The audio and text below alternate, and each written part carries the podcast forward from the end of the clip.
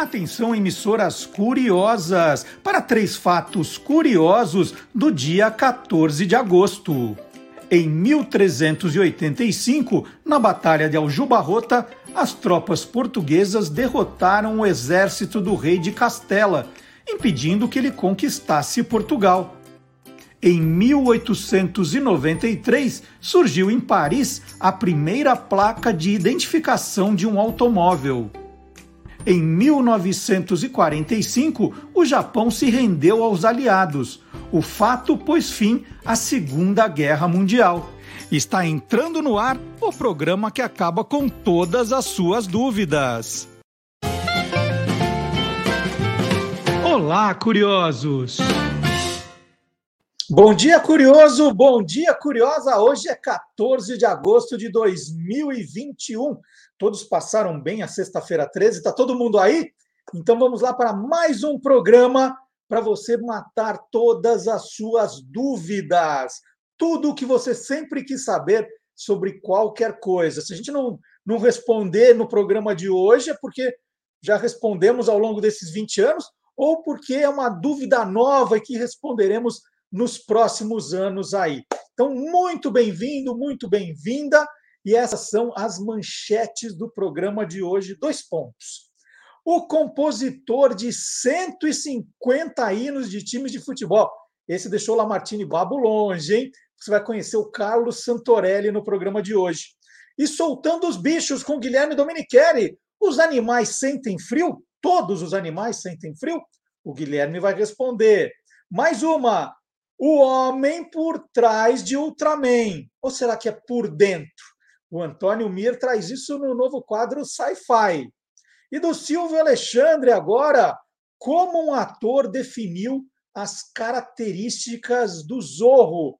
Quer dizer que não foi o autor do livro? Não, foi um ator. E o Silvio Alexandre vai contar essa história muito bem explicadinha. E tem também três podcasts para quem gosta de ler os astros. O que será que está reservado para escorpião? Vou saber com o professor Marcelo Abud daqui a pouco. Tudo isso e muito mais no Olá Curiosos, que começa agora com o nosso checador de fatos. É hora do Gilmar Lopes entrar em campo. Gilmar Lopes é pioneiro na checagem de fatos. Ele vem fazendo isso desde 2002 e ele eh, fica sempre pesquisando essas coisas que viralizam na internet, umas coisas meio absurdas, e traz para a gente agora uma dessas histórias e ele conta se ela é verdadeira ou farsa.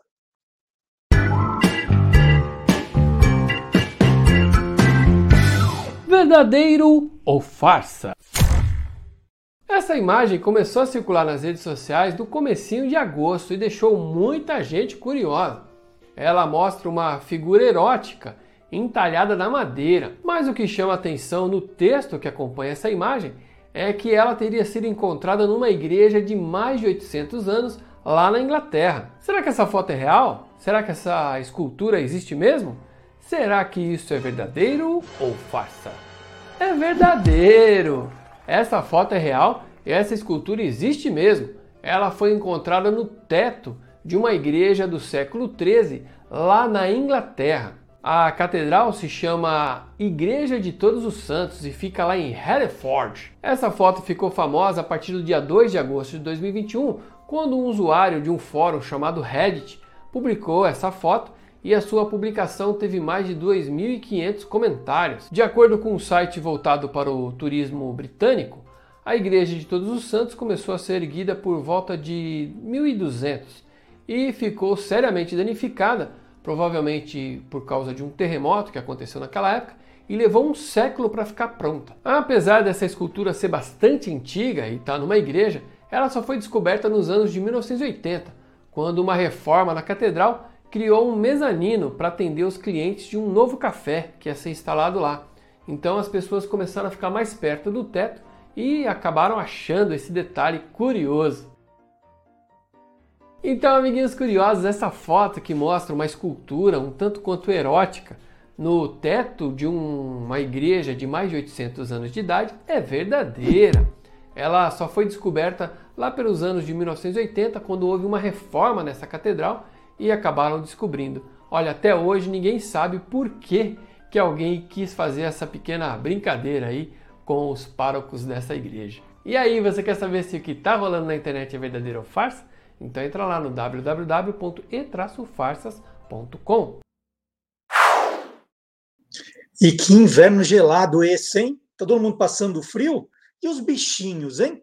Hora de saber se os animais sentem frio com o biólogo Guilherme Domenichelli, criador do canal Animal TV e autor de vários livros, como Girafa tem torcicolo. Vamos ver?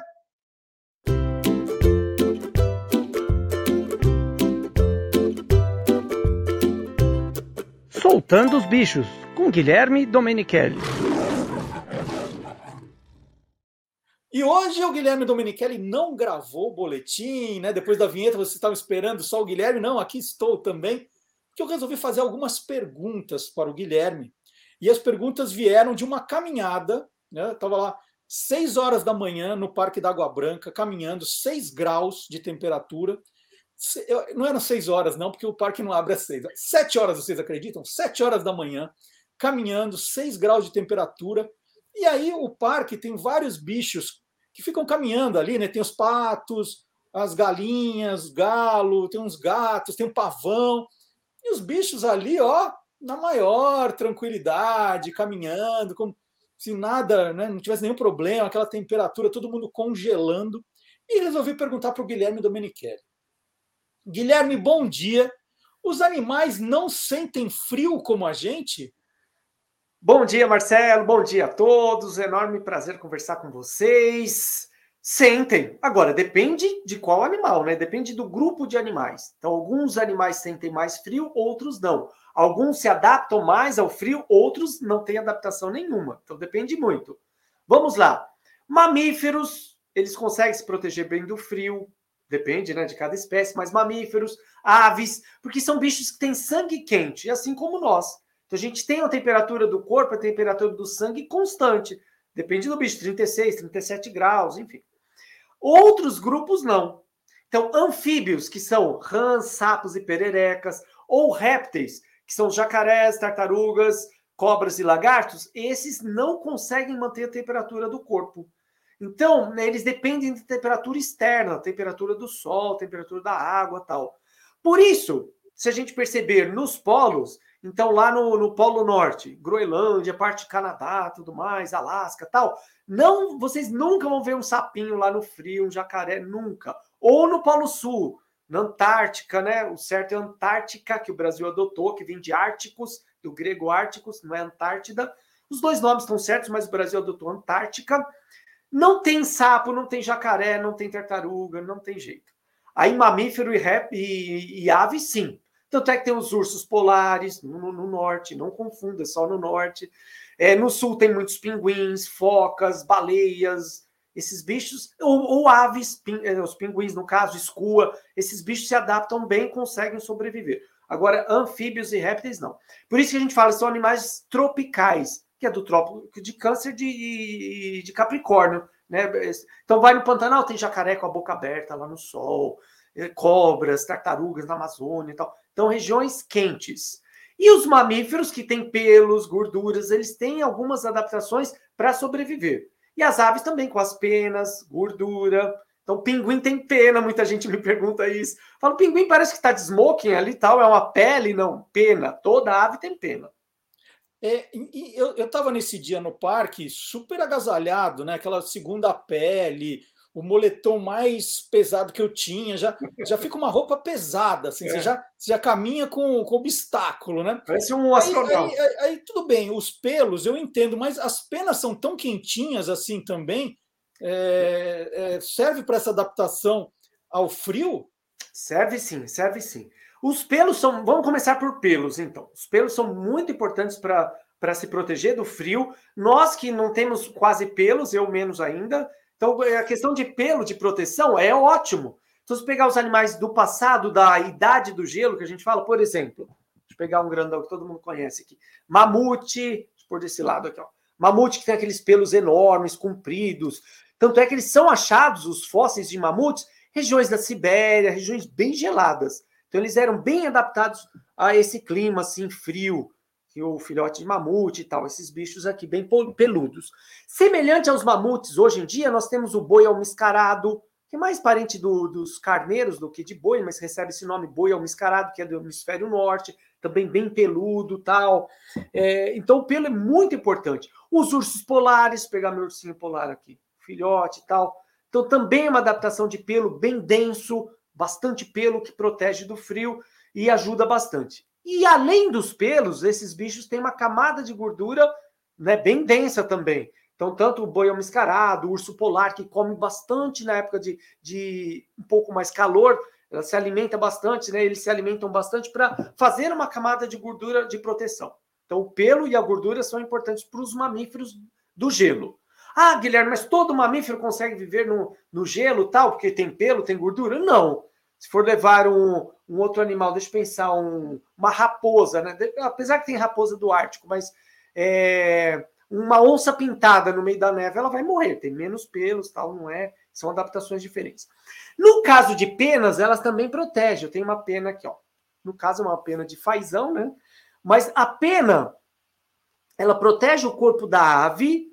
E vocês podem perceber, quem tem um passarinho em casa, um canarinho, um agapornis, uma calopsita, quando está muito frio, ele fica mais arrepiado. Por que isso? Ah, está morrendo de frio? Não, porque arrepiando a peninha, eles fazem uma camada de ar entre a pele, o corpinho da ave, e o ambiente externo. Essa camada de ar com a pena arrepiada protege como se fosse um casaco, como se fosse um edredom lá. Edredom, né? Que, que ela fica bem protegidinha do, do, do frio e tal. Então, a pena também é importante para as aves se protegerem. Embora os pinguins, pegar um pinguinzinho aqui, eles têm também uma boa camada de gordura, comendo peixes e tudo mais. Só que não são todos pinguins que vivem no frio. Então existem aí 22 espécies diferentes de pinguins no mundo e tem algumas que são de regiões muito frias, como o pinguim imperador, pinguim rei, o pinguim de Magalhães, que é aqui do, do sul da Argentina, tal. Agora tem espécie de pinguim na, na, em Galápagos, que é uma ilha do, do Pacífico, né, que pertence lá ao Equador, ao país Equador, e aí é um pinguim de região mais quente. É, e, e você estava falando dos ursos, e a gente associa muito é, o, no frio os ursos hibernando, né? Os ursos escolhem lá uma, uma caverna e, e esquecem da vida ali. É. é então, não são todos os ursos, não são todos os ursos que, que hibernam? Não são todos. Vamos lá. Mas o que eu falei seria ótimo, né, pra gente também. Já pensou, a gente come bastante pizza, um monte de coisa assim no verão, engorda, depois chega no inverno só dormindo, né, vendo o máximo ali uma série, dormindo de novo, seria ótimo. Mas vamos lá, existem no mundo oito espécies diferentes de ursos. Às vezes as pessoas não sabem. Até o urso panda, é um urso também, vive nas montanhas da China, regiões geladas, mas não de neve e tal. É, tem urso em região muito quente, como na Índia, Aqui na América do Sul, Bolívia, Colômbia é, e Venezuela, tal, tem um urso de óculos. Não é que ele usa óculos mesmo, mas ele é preto com manchas brancas. É um urso de região gelada, de, de região quente. Agora, tem ursos de regiões bem frias. Então, o urso pardo, que chega dos Estados Unidos, Canadá, né, parte ali do Alasca.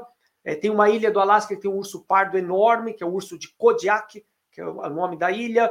Urso polar, esses ursos aí sim, eles hibernam. Mas, deixa eu explicar outra coisa. Existem diferenças na biologia, que aí são nomes difíceis tal, por isso que a biologia é legal, tem cheio de nomes, né? É chamado de estivação. Então, o urso polar, ele não hiberna bem mesmo. A gente pode falar hibernar numa forma genérica, mas ele entra em estágio de estivação. O que, que é isso, Guilherme? A mamãe urso, por exemplo, ela cava uma, um buraco no gelo, ela faz a toca quando ela está grávida, muitas vezes. Ela come bastante lá durante o verão, então caça focas, baleias, morsas, tal. Então ela fica gorda, com bastante uma camada de gordura bem densa, cava uma toca quando começa é, o outono, e aí ela fica naquela toca durante todo o inverno. E lá, às vezes, nascem os bebês. E ela lá dormindo nesse estágio de estivação. E aí os batimentos cardíacos, a circulação sanguínea baixa bastante, 3 graus, 4 graus. Para ser considerado hibernação mesmo, teria que baixar muito. Ah, mas existe bicho que consegue hibernar mesmo? Sim, tem uma espécie de marmota que hiberna bastante. Aí ela baixa muito a temperatura, a temperatura e o metabolismo do corpinho da marmota. Então ela bate o, o coração três vezes por minuto. Aí é hibernação mesmo. No caso do urso, é estivação. Um monte de nome, né? É, aquele bicho mão pelada que você já apresentou, usa luva no inverno? Seria bom, né? Sabe que eu tô morando aqui em Valinhos, né, aqui no interior de São Paulo, um condomínio que tem bastante mata, e eu vi uma mão pelada esses dias, semana passada. Eu dirigi. De luva. É, aí eu olhei bem se estava de luva. Então eu dirigindo, e era frio mesmo, estava bem frio. Para quem não sabe, o mão pelada é o guaxinim, que é chamado na América do Norte de racun, que é uma outra espécie parente do nosso mão pelada. E ele recebe o nome guaxinim, que é indígena, ou mão pelada, porque não tem pelos nas, nas mãos. Tem aquela máscara preta, chamada espanhol de zorrilho e tal. É, por que, que não tem pelo nas mãos? Ele é bastante tátil, assim. Então, todo alimento que ele pega, ele vive perto de rios e lagos, tá? ele lava o alimento tal. Para segurar o alimento sem pelos é melhor na patinha. Mas ele não usa luva, ele que se vire lá no frio, então ele, ele não tem problema. Ele tem muitos pelos, né? No, na parte, em outras partes do corpo, só a mãozinha, as patinhas da frente que não tem pelos. Bom, você, você matou a minha, você matou a minha curiosidade da questão dos pelos e da hibernação. Agora, outro, outro evento né, associado a inverno é a questão da migração das aves, né? As aves saem de um lugar, tá frio, vamos, vamos sair, vamos. É assim, vamos para Miami. Vai todo mundo. De ah, férias. É, e, e, mas elas têm pena, né? Estava protegida. E, por que, que elas, elas fazem essa, essa migração, então? Então, depende de cada espécie. Então, pinguim é bem adaptado para o frio, como eu falei, algumas espécies. Outras espécies não, é, conseguem é, sobreviver no frio, mas com um frio muito rigoroso, a temperatura começa a baixar bastante, aí não consegue mais. Então, eles precisam migrar. E não são só aves que migram. Então, muitos mamíferos migram também, né? eles precisam procurar outros locais. A imigração tem até de borboletas, aquela borboleta monarca, aquela laranjada e preta lá do Canadá, vai para o México, enfim. Mas mamíferos, começar por mamíferos. Tem um bicho que todo mundo conhece, que é a rena, do Papai Noel, que é chamado também de caribu, que migra. Então, eles são de regiões frias do norte também, parte da Ásia, é, norte da Europa e, e ali até a Groenlândia, e eles migram bastante. Além da temperatura muito fria ser ruim para eles, aí tem falta de alimento. Então a grama, a pastagem que eles gostam começa a secar, né, queimar ali com frio intenso, eles têm que, que migrar à procura de, de novas pastagens. Estão fugindo do frio e procurando alimento. No caso das aves, muitas migram. Muitos, até o pinguim de Magalhães, que eu, que eu falei agora, que é uma espécie de pinguim diferente dessa, não tem o um amarelinho aqui na cabeça, esse é o pinguim imperador. Pinguim de Magalhães é menorzinho. Recebeu esse nome por causa do, do do navegador Fernando de Magalhães, quando veio procurar o, um, um, caminho aqui do Oceano Atlântico para o Pacífico, lá no sul do, da América do Sul, encontrou o Estreito de Magalhães e caçou um monte de pinguins para abastecer as, os, os, barcos, e o coitadinho do pinguim recebeu o nome de Magalhães. Né? Não, tem nada, não tem nada a ver com Maga, né? É o outro Magalhães. E aí, os, esses pinguins, eles migram também.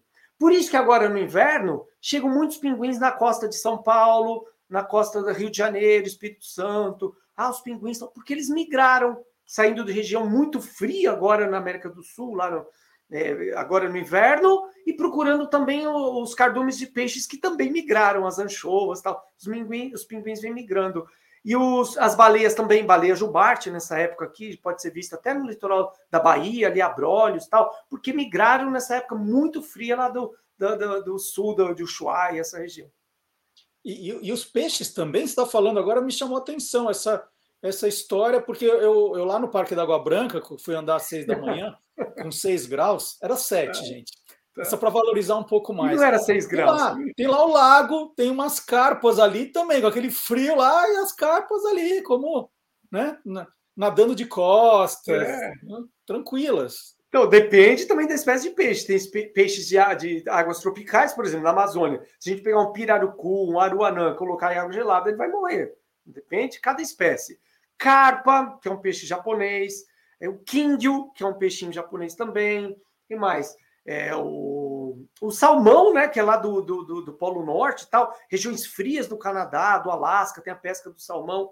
Que o gosto é diferente do salmão que a gente compra no supermercado aqui, que é de criador aí do Chile e tal. É, são de regiões, a truta, regiões frias, águas frias.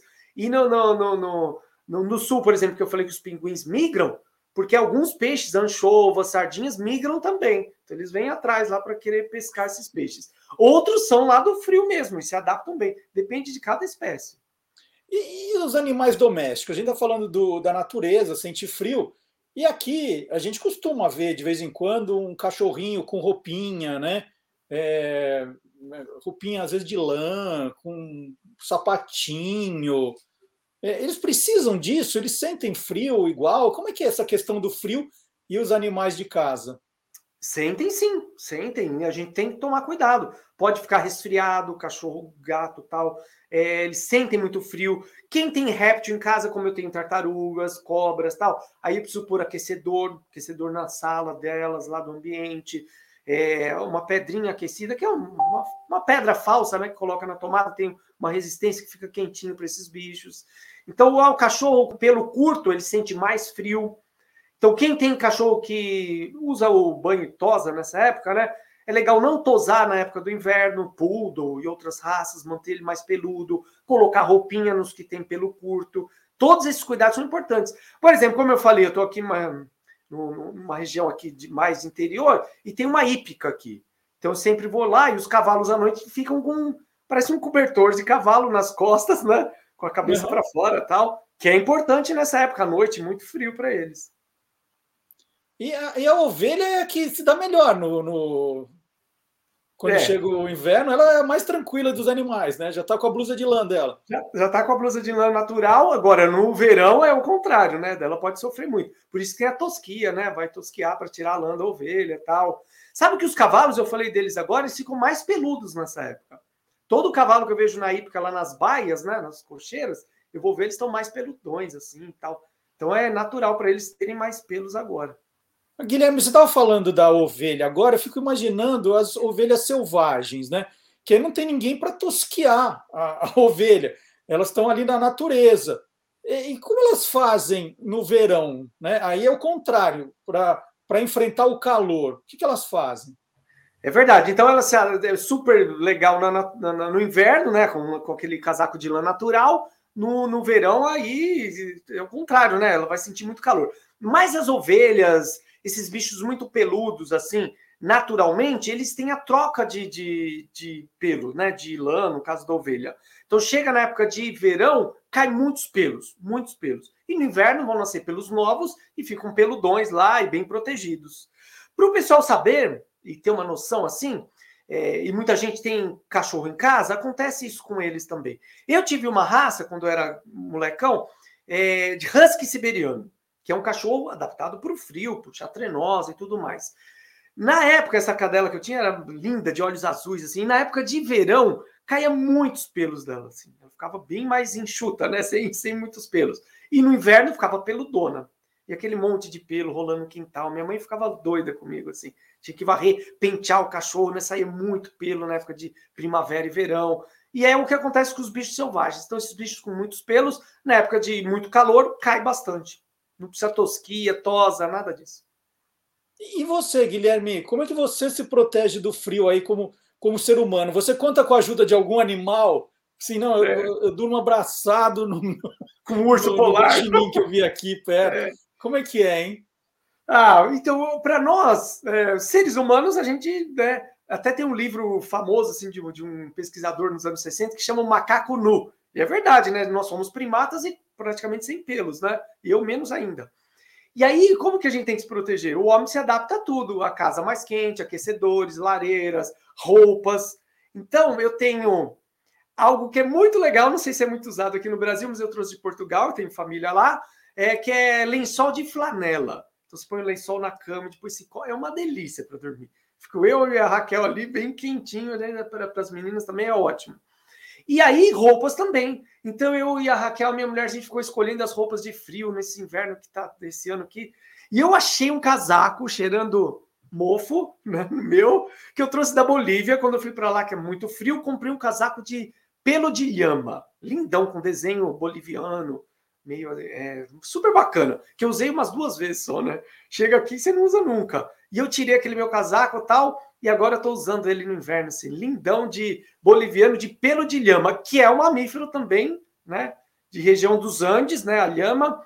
Existe assim, eles são parentes dos camelos e tem quatro espécies diferentes. O pessoal acha que só a lhama, mas tem a lhama, alpaca, vicunha e guanaco. São camelídeos sul-americanos, parentes de camelos e dromedários aqui, que vivem em região gelada e com bastante pelo.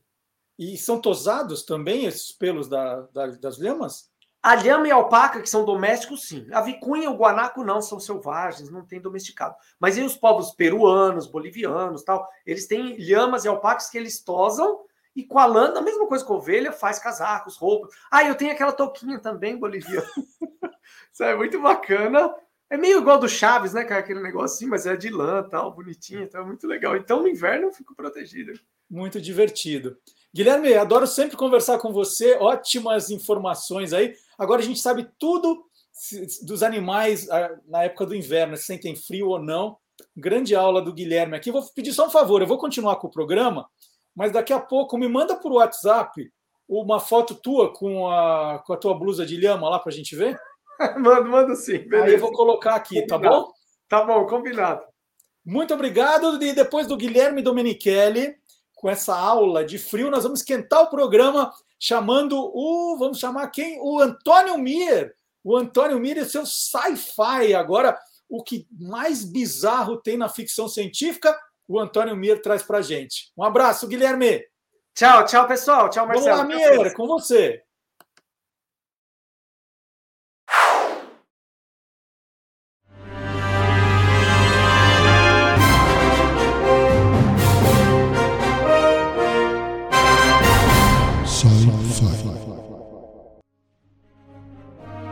No final dos anos 1960 e 1970, alguns seriados japoneses fizeram enorme sucesso no Brasil. Robô Gigante, Vingadores do Espaço, Ultra Seven e Ultraman. O que eles tinham em comum? Foram produzidos na pré-história dos efeitos especiais, quando tudo era feito de maneira artesanal e com um baixo orçamento. Para encarnar os heróis e monstros, atores vestiam desconfortáveis e quentes trajes a maioria feitas de borracha. Se o Marcelo Duarte passou o calor colocando por alguns segundos uma simples máscara do Ultraman, imagine o sufoco que o ator Ben Furuya passou a encarnar o herói nos 39 episódios do seriado. Ben Furuya havia recusado o trabalho, já que seria contratado como dublê. Foi o designer e criador de monstros Toro Narita que convenceu o ator a usar a fantasia. Por ser magro e alto, dava muito estilo e elegância ao homem prateado. Foi baseado em golpes de luta e dança que Bin Furuya criou a famosa pose de punhos cruzados que o personagem fazia ao lançar seu raio mortal. Em sua passagem por São Paulo em dezembro de 2017, Bin Furuya disse que chegava a sentir falta de ar e até passar mal em determinadas cenas. A perda de líquidos através da transpiração era um grande problema já que o suor ficava acumulado dentro da roupa de borracha. E as lutas aconteciam sob intenso calor gerados pelo sistema de iluminação do estúdio. Em 1967, após o fim do seriado Ultraman, Bin Furuya foi convidado para ser outro herói dos estúdios de Eiji Tsuburaya, Ultra Seven. Prontamente, ele declinou do papel. Não queria derreter, literalmente, dentro de outra fantasia. Mesmo recusando o papel de Ultra Seven, Bin Furuya atuou no seriado, fazendo o papel do personagem Amage, estrategista do Esquadrão Ultra. Quem assumiu o papel de Ultra Seven foi o ator Koji Uenishi, que pelo visto também sofreu barbaridades com o calor dentro daquela roupa, pois até ganhou um boneco em que está vestindo metade da fantasia, já que era assim que aparecia em algumas fotos no estúdio. Antônio Mier para o Sci-Fi do Olá Curiosos.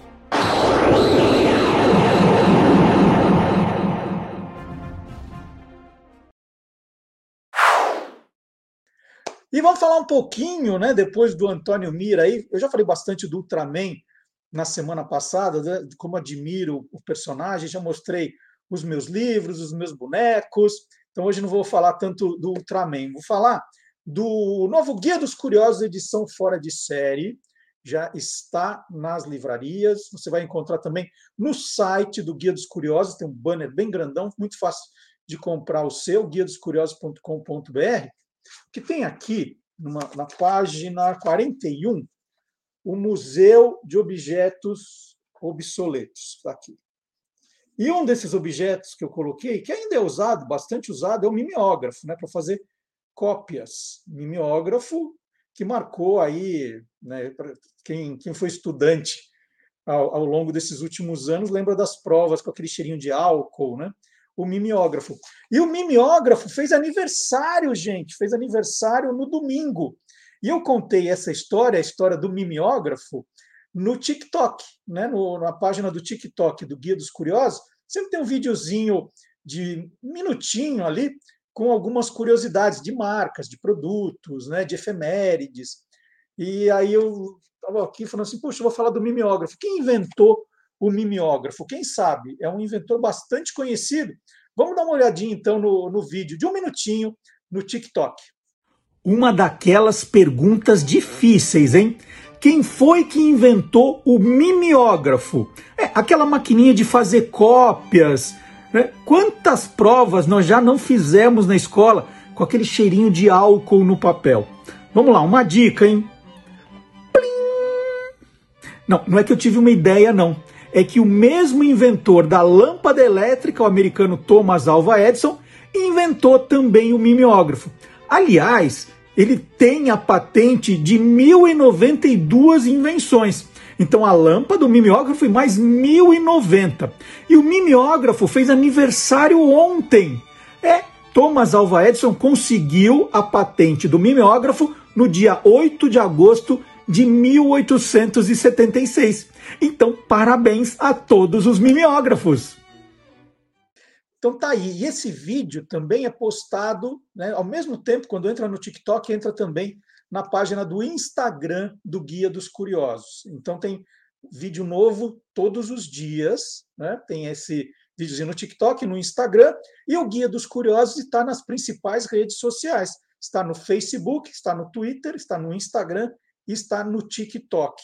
No Instagram, nós colocamos também é, outras curiosidades, não são só esses vídeos, tem outras curiosidades todos os dias, então eu convido você a ir lá, conhecer a página, curtir, compartilhar, comentar, tudo aquilo que você já sabe. E também sempre muito bom receber as suas sugestões pelo nosso e-mail olacuriosos@guiadoscuriosos.com.br. É um jeito de interação bacana, né? Às vezes você tem um vídeo, você quer dar um depoimento sobre a sua ligação com o Guia dos Curiosos nesses 26 anos, né? como o livro marcou você. Então você pode mandar um vídeo também a gente coloca aqui no programa, fica esse convite para você mandar para o Olá Curiosos, arroba guia dos curiosos.com.br. E eu pedi, e o Guilherme mandou, ele mandou a foto do casaco, ele com o casaco de lhama. Olha só o Guilherme, olha aqui, que chique o Guilherme com o seu casaco de lhama. Deve ser quente mesmo esse negócio, hein? Deve ser muito quente. E ele mandou a foto para a gente olhar aqui. Muito obrigado, viu, Guilherme? Foi um papo muito legal com você. A gente fica com essa curiosidade, né? Fala assim, ah, bicho não tem problema com frio? Tem sim, não somos, somos, somos só nós. E o professor Vard Marques está de volta, volta às aulas com o professor Vard Marques e volta aqui também o Aí Tem História. Vamos ver o que ele preparou para a gente essa semana. Professor Vard Marques.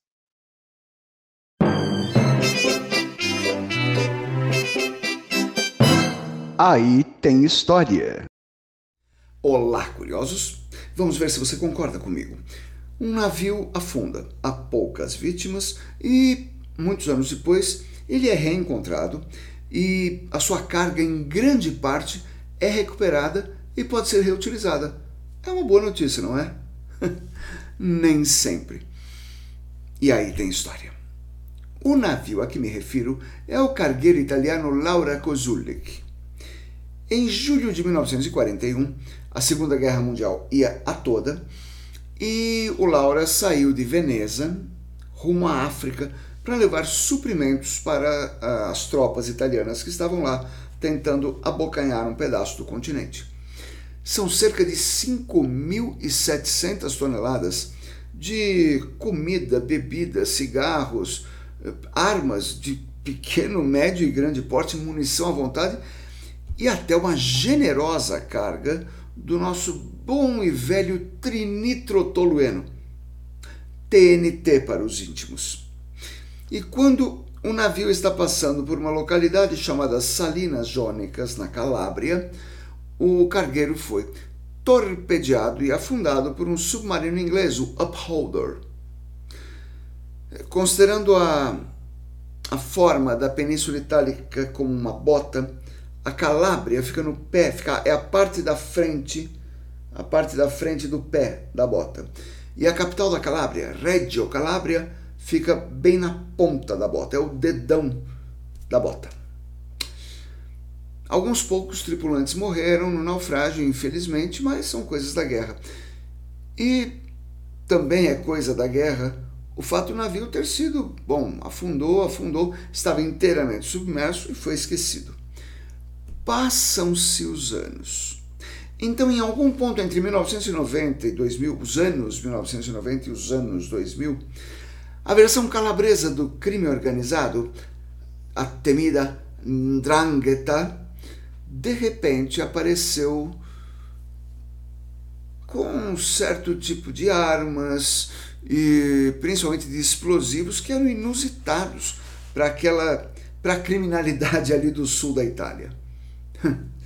Sim, você adivinhou. Alguma ou algumas das famílias da Reggio Calabria tinham encontrado um verdadeiro tesouro Quer dizer, um tesouro se você pertence a alguma organização criminosa como a máfia.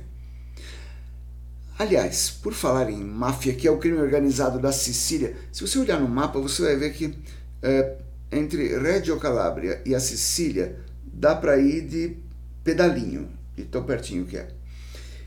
Pois bem, a máfia comprou algumas dezenas de quilos de TNT da Ndrangheta, que tinha passado a ser uma fornecedora privilegiada do submundo europeu, seja para roubos ou para atentados.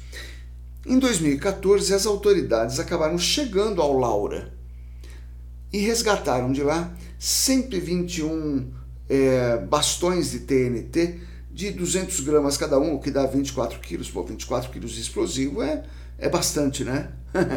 Espera só. É, Aí eles lacraram as portas, cimentaram as portas do navio para ninguém é, pegar mais nada lá, mas continuaram a aparecer muitas explosões sem explicações. Foi só em 2015, em meio a uma outra operação, que as autoridades entenderam tudo.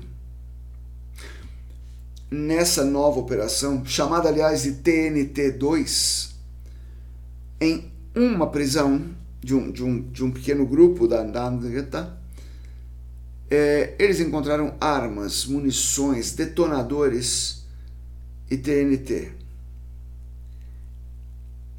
Eram 10 bastões com mais de 2 quilos cada um. Então você vê que aqueles 24 quilos não eram nada. Isso aí foi o que foi pego em uma prisão. Ah, ainda vão encontrar, eu espero, muitos explosivos ainda intactos, o que significará que vidas foram poupadas. E uma hora dessas eles vão acabar.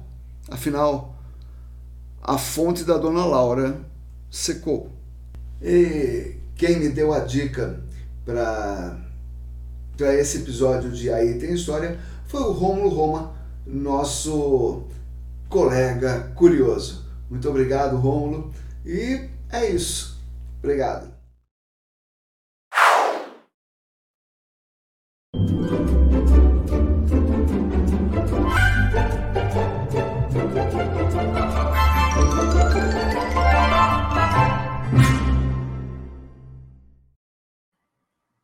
Habitualmente, aos sábados, aqui no Olá Curiosos, nós exibimos um dos melhores momentos do Quem Te Viu, Quem TV, que apresentamos às quintas-feiras. Né? Tem o um programa que o Magalhães conta as histórias da televisão, nós selecionamos um, te um trecho e colocamos aqui no ar aos sábados. Mas hoje o Maga fez questão de prestar uma homenagem a dois grandes artistas brasileiros falecidos esta semana. A primeira triste notícia foi a morte do ator e diretor Paulo José, bem no dia da televisão, dia 11 de agosto, aos 84 anos.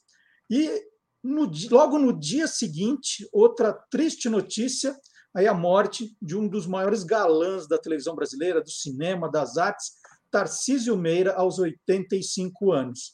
Bom dia, Magalhães.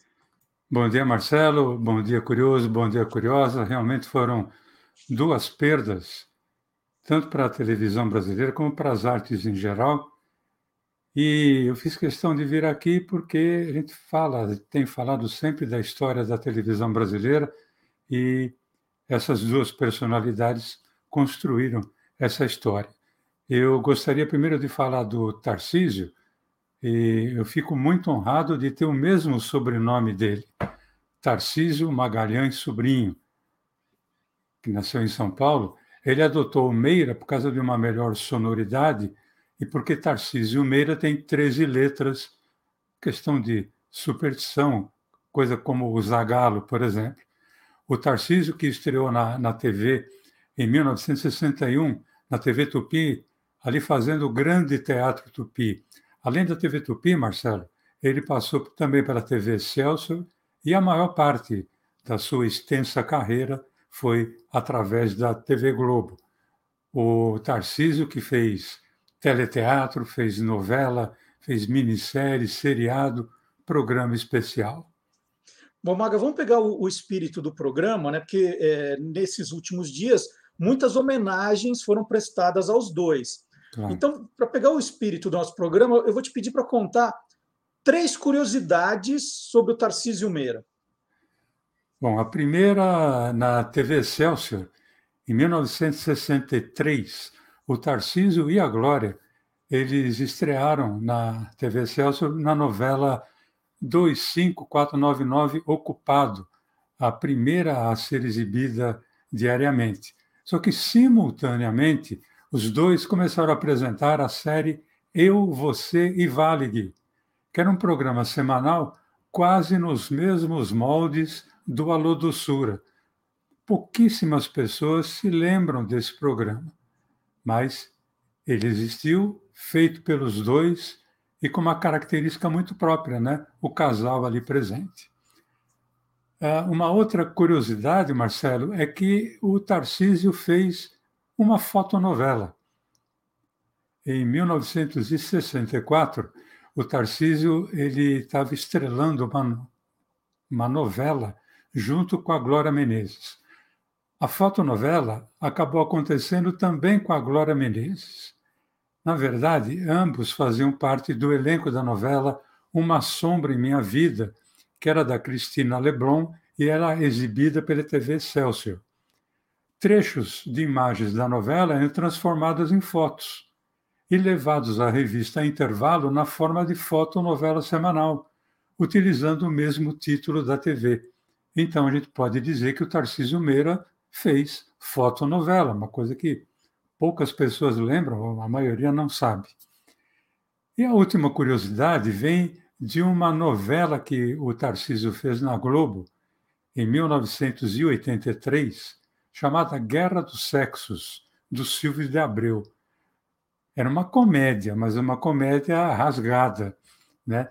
E o Tarcísio ele fazia o personagem Felipe, que era o único herdeiro da Charlot, que era interpretada pela Fernanda Montenegro, de quem ele era filho adotivo, e o único herdeiro também do Otávio, que era interpretado pelo Paulo Altran, de quem ele era sobrinho.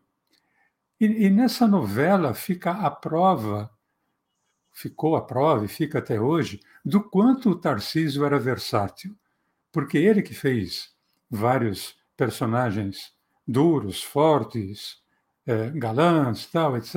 Ele não deixava de ser galã, mas ele fazia comédia. Como ele já tinha feito na Excelsior, em Os Galãs Atacam de Madrugada, em 1967, e na Globo também, na série Araponga, protagonizada por ele, em 1990. E tem uma lembrança que é fantástica, uma cena em que, na novela Guerra dos Sexos, o Tarcísio tira a roupa ficando só de cueca. O Mag, depois das três curiosidades do, do Tarcísio, vamos falar um pouquinho do Paulo José também? Vamos, Paulo, Paulo José Gomes de Souza, né, gaúcho ali de Lavras do Sul, ele foi, na, na TV brasileira, ele foi ator em algumas novelas e foi diretor em muitas novelas, seriados, especiais, séries, como, por exemplo, Bravo, Você Decide, Caso Verdade. Na TV, o Paulo José estreou na novela Véu de Noiva, na TV Globo, em 1969, uma novela da Janete Claire. Agora, o primeiro grande sucesso mesmo, assim, do Paulo Goulart aconteceu, perdão, do Paulo José, aconteceu em 1972, na novela O Primeiro Amor, do Walter Negrão, em que ele interpretou o xerife, o Shazam, é, que fazia uma parceria com o personagem xerife, que era interpretado pelo Flávio Miliaccio. E os dois, eles arrebentaram nessa novela, porque eles eram eles tinham uma oficina, eles eram meio que inventores, eles tinham inventado a, a camicleta, que era uma mistura de caminhão com bicicleta, era uma coisa tão maluca que rendeu um, aquilo que a gente chama de spin-off, uhum. é, uma série que sai de uma novela ou de uma outra série. Essa, essa dupla, Shazam e Xerife, nos anos de 1972 até 1974, iriam protagonizar a série Shazam, Xerife e Companhia, que também foi um sucesso impressionante. E eu queria lembrar também de um, dos últimos trabalhos, se não o último, eu não tenho muita certeza, do Paulo José em novela, a novela chamada Em Família, do Manuel Carlos, em 2014, em que ele fazia um personagem chamado Benjamin que sofria de mal de Parkinson, a doença que ele, Paulo José, havia lutava contra ela já há algum tempo antes dessa novela e ele fez questão de assumir esse papel, de trazer para o público, de um, mostrando de uma forma que alguém com uma doença tão complicada como é o mal de Parkinson pode continuar sendo útil. Eu acho que isso foi muito interessante. Mais alguma curiosidade dele, assim, para a gente arrematar? Olha, tem três, assim como eu falei de três ali do, então, vamos lá. do, tá do, do Tarcísio. Vamos lá com é três.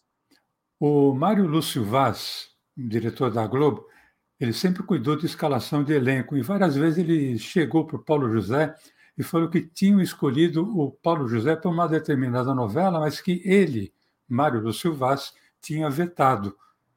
E ele falou, mas por quê? Por causa do seguinte, ator a gente tem demais. Agora, diretor bom são muito poucos. Então eu preciso preservar você como diretor. Uma outra curiosidade, em 1978, uma série chamada Ciranda Cirandinha, de Paulo Mendes Campos. Foi um, tele, um teledrama né, dirigido pelo Paulo José. Foi, aliás, o lançamento, foi a, a primeira participação do saudoso Lauro Corona e também foi o segundo trabalho do Fábio Júnior. Durante a gravação numa boate, enquanto estavam esperando para a luz ficar pronta, os atores se reuniram em torno de um piano e o Fábio Júnior começou a tocar Larry B, dos Beatles. E o pessoal foi chegando ali perto e começou a acompanhar. E o, aí que está a, a, a, sensibilidade do, do diretor. Ele não sabia, o Paulo José não sabia que o Fábio Júnior cantava e tocava piano. Mas ele achou que a, aquele momento podia ser incorporado no, no episódio como cena. E, e, ele gravou como cena e resolveu colocar no, no programa. Só que quando ele estava ajustando o piano, para a sequência, ele sentiu que faltava um elemento qualquer para melhorar ali a composição de cena. E ele pegou uma garrafa de uísque e colocou em cima do piano. Pronto, resolveu o problema. Uma semana depois da exibição desse, desse episódio, Paulo José recebeu em casa uma caixa do Whisky Teachers, que só então ele percebeu, ele se deu conta de que essa era a marca de uísque que estava em cena. A caixa veio com um cartão de agradecimento da empresa pela bela divulgação. Só que ele mesmo não sabia. E, sem querer, ele acabou fazendo, ou ele acabou formalizando e oficializando aquilo que se chama de merchandising. E para terminar, Marcelo, desde sempre, desde que ele interpretou Shazam, Paulo José sempre foi chamado de Shazam por quem se aproximava por ele é, esse personagem marcou muito a infância e a adolescência das pessoas ali da década de 70. Então era muito comum se aproximar dele, uma pessoa de 40, 50 anos, e falar: Paulo José, você foi a Xuxa da minha infância. Pensei que você falar assim, chegava perto dele e falava: Ei, Shazam!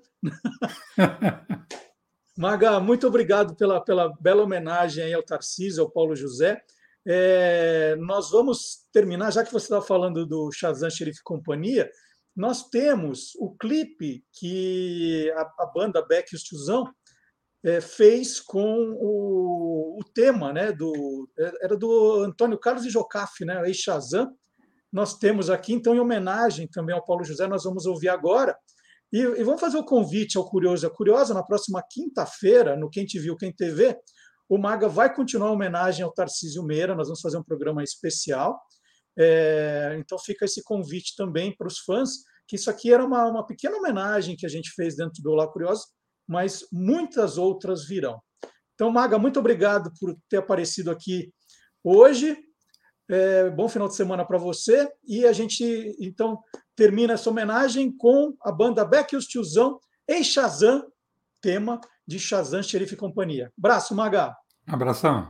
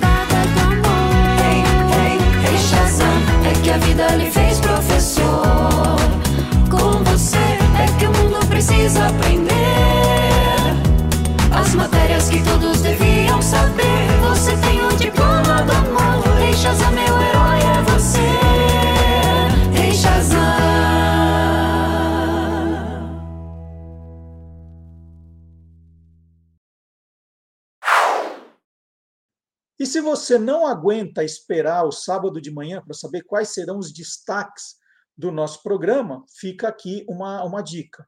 Você pode se cadastrar e receber a nossa newsletter toda sexta-feira às oito da noite. A gente já conta o que vai ter no programa.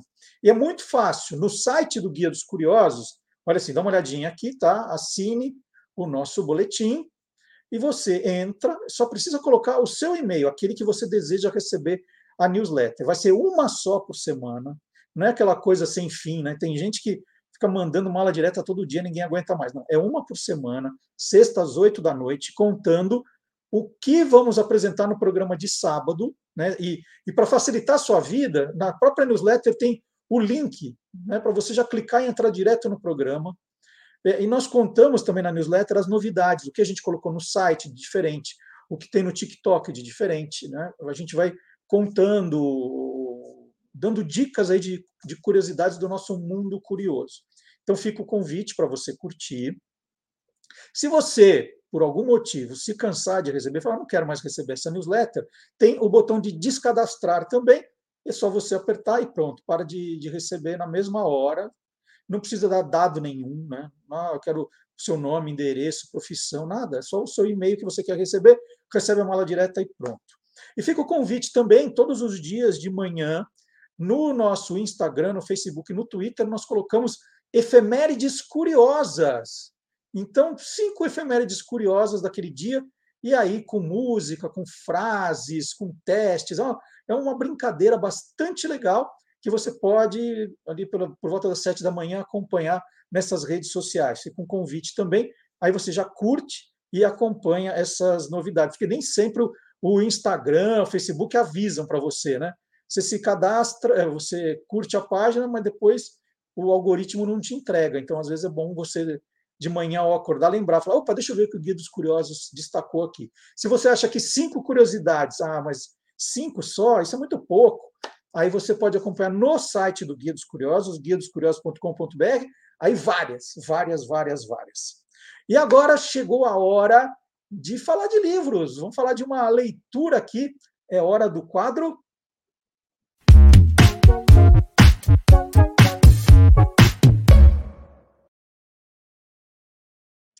Eu já falei que ontem foi sexta-feira 13, se estava todo mundo bem, se todo mundo conseguiu passar bem de sexta-feira 13. E para falar de sexta-feira 13, eu resolvi mostrar um livro que eu acho muito divertido e eu participei ativamente da construção dele, o livro horripilante de Zé do Caixão. Zé do Caixão, nos anos 60 ali, era a figura mais assustadora do cinema nacional, né? filmes ali proibidos para crianças, para menores. E com o tempo, o Zé do Caixão virou um personagem cult, né? virou cult. E admirado até pelas crianças. As crianças é, começaram a achar divertido aquela figura toda de preto, com aquela voz cavernosa. Isso inspirou, né? Eu, eu tive essa ideia e fui conversar com o José Mojica para fazer um livro com as histórias dele para crianças e histórias que tivessem até algum tipo de moral da história, como ele gostava, né? E aí ele topou fazer, é um livro lindo, né? Aqui, ó, o Lohan Cardon, o ilustrador, é um livro muito, muito bonito, com histórias divertidas e um pouquinho assustadora para as crianças. E eu lembro, esse livro é de 2008, continua à venda, que é muito divertido. E eu lembro do, da tarde de autógrafos. A tarde de autógrafos foi numa livraria do Shopping Vila Lobos. E estava lá as crianças sentadas no chão, olhando para cima, assim, aquela figura, ele, né, com que, que o Zé, né, com a, com a cartola, eh, com a barba, e ele, e ele fazendo uma espécie de contação de história para as crianças. E as crianças só riam, né? Nenhuma criança levava susto como as crianças aqui da capa. E justamente por ter sido sexta-feira 13 ontem, eu falei que seria legal mostrar é, esse livro para falar do, do ó, Histórias para Não Dormir, é, grátis, muitos sustos, brincadeiras muito legais. Uma pessoa que eu entrevistei várias vezes, gostava demais de conversar com ele, sempre rendia ótimos assuntos. Então, está aqui uma dica para quem sobreviveu à sexta-feira 13. E, aliás, Ontem foi dia de sexta-feira 13 no site do Guia dos Curiosos. Nós colocamos várias matérias, 13 curiosidades sobre a sexta-feira 13 no guia dos curiosos.com.br. Colocamos também quem foi que começou com essa onda de dizer que a sexta-feira 13 dava azar, né, que as pessoas tinham que ter medo da sexta-feira 13. Tem uma história bem bacana. Então, se você não acompanhava ainda o nosso site, fica a dica. Na mala direta, eu já mandei os links direto. Né? Na mala direta, eu mandei direto, não ficou boa essa frase.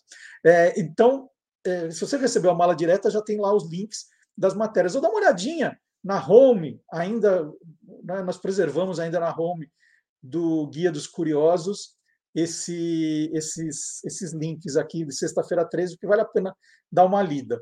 Tá? E agora, vamos lá, nós vamos fazer uma viagem pelo Brasil. Ah, essa, eu adoro viajar pelo Brasil, estou com saudade de viajar. E a dica de hoje veio do jornalista Rafael Luiz Azevedo, cearense, já foi entrevistado aqui.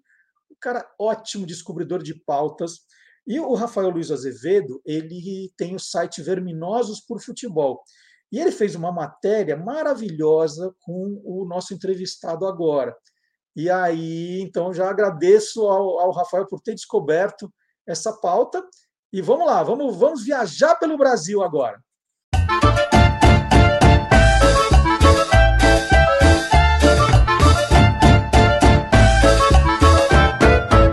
Brasil que não acaba mais.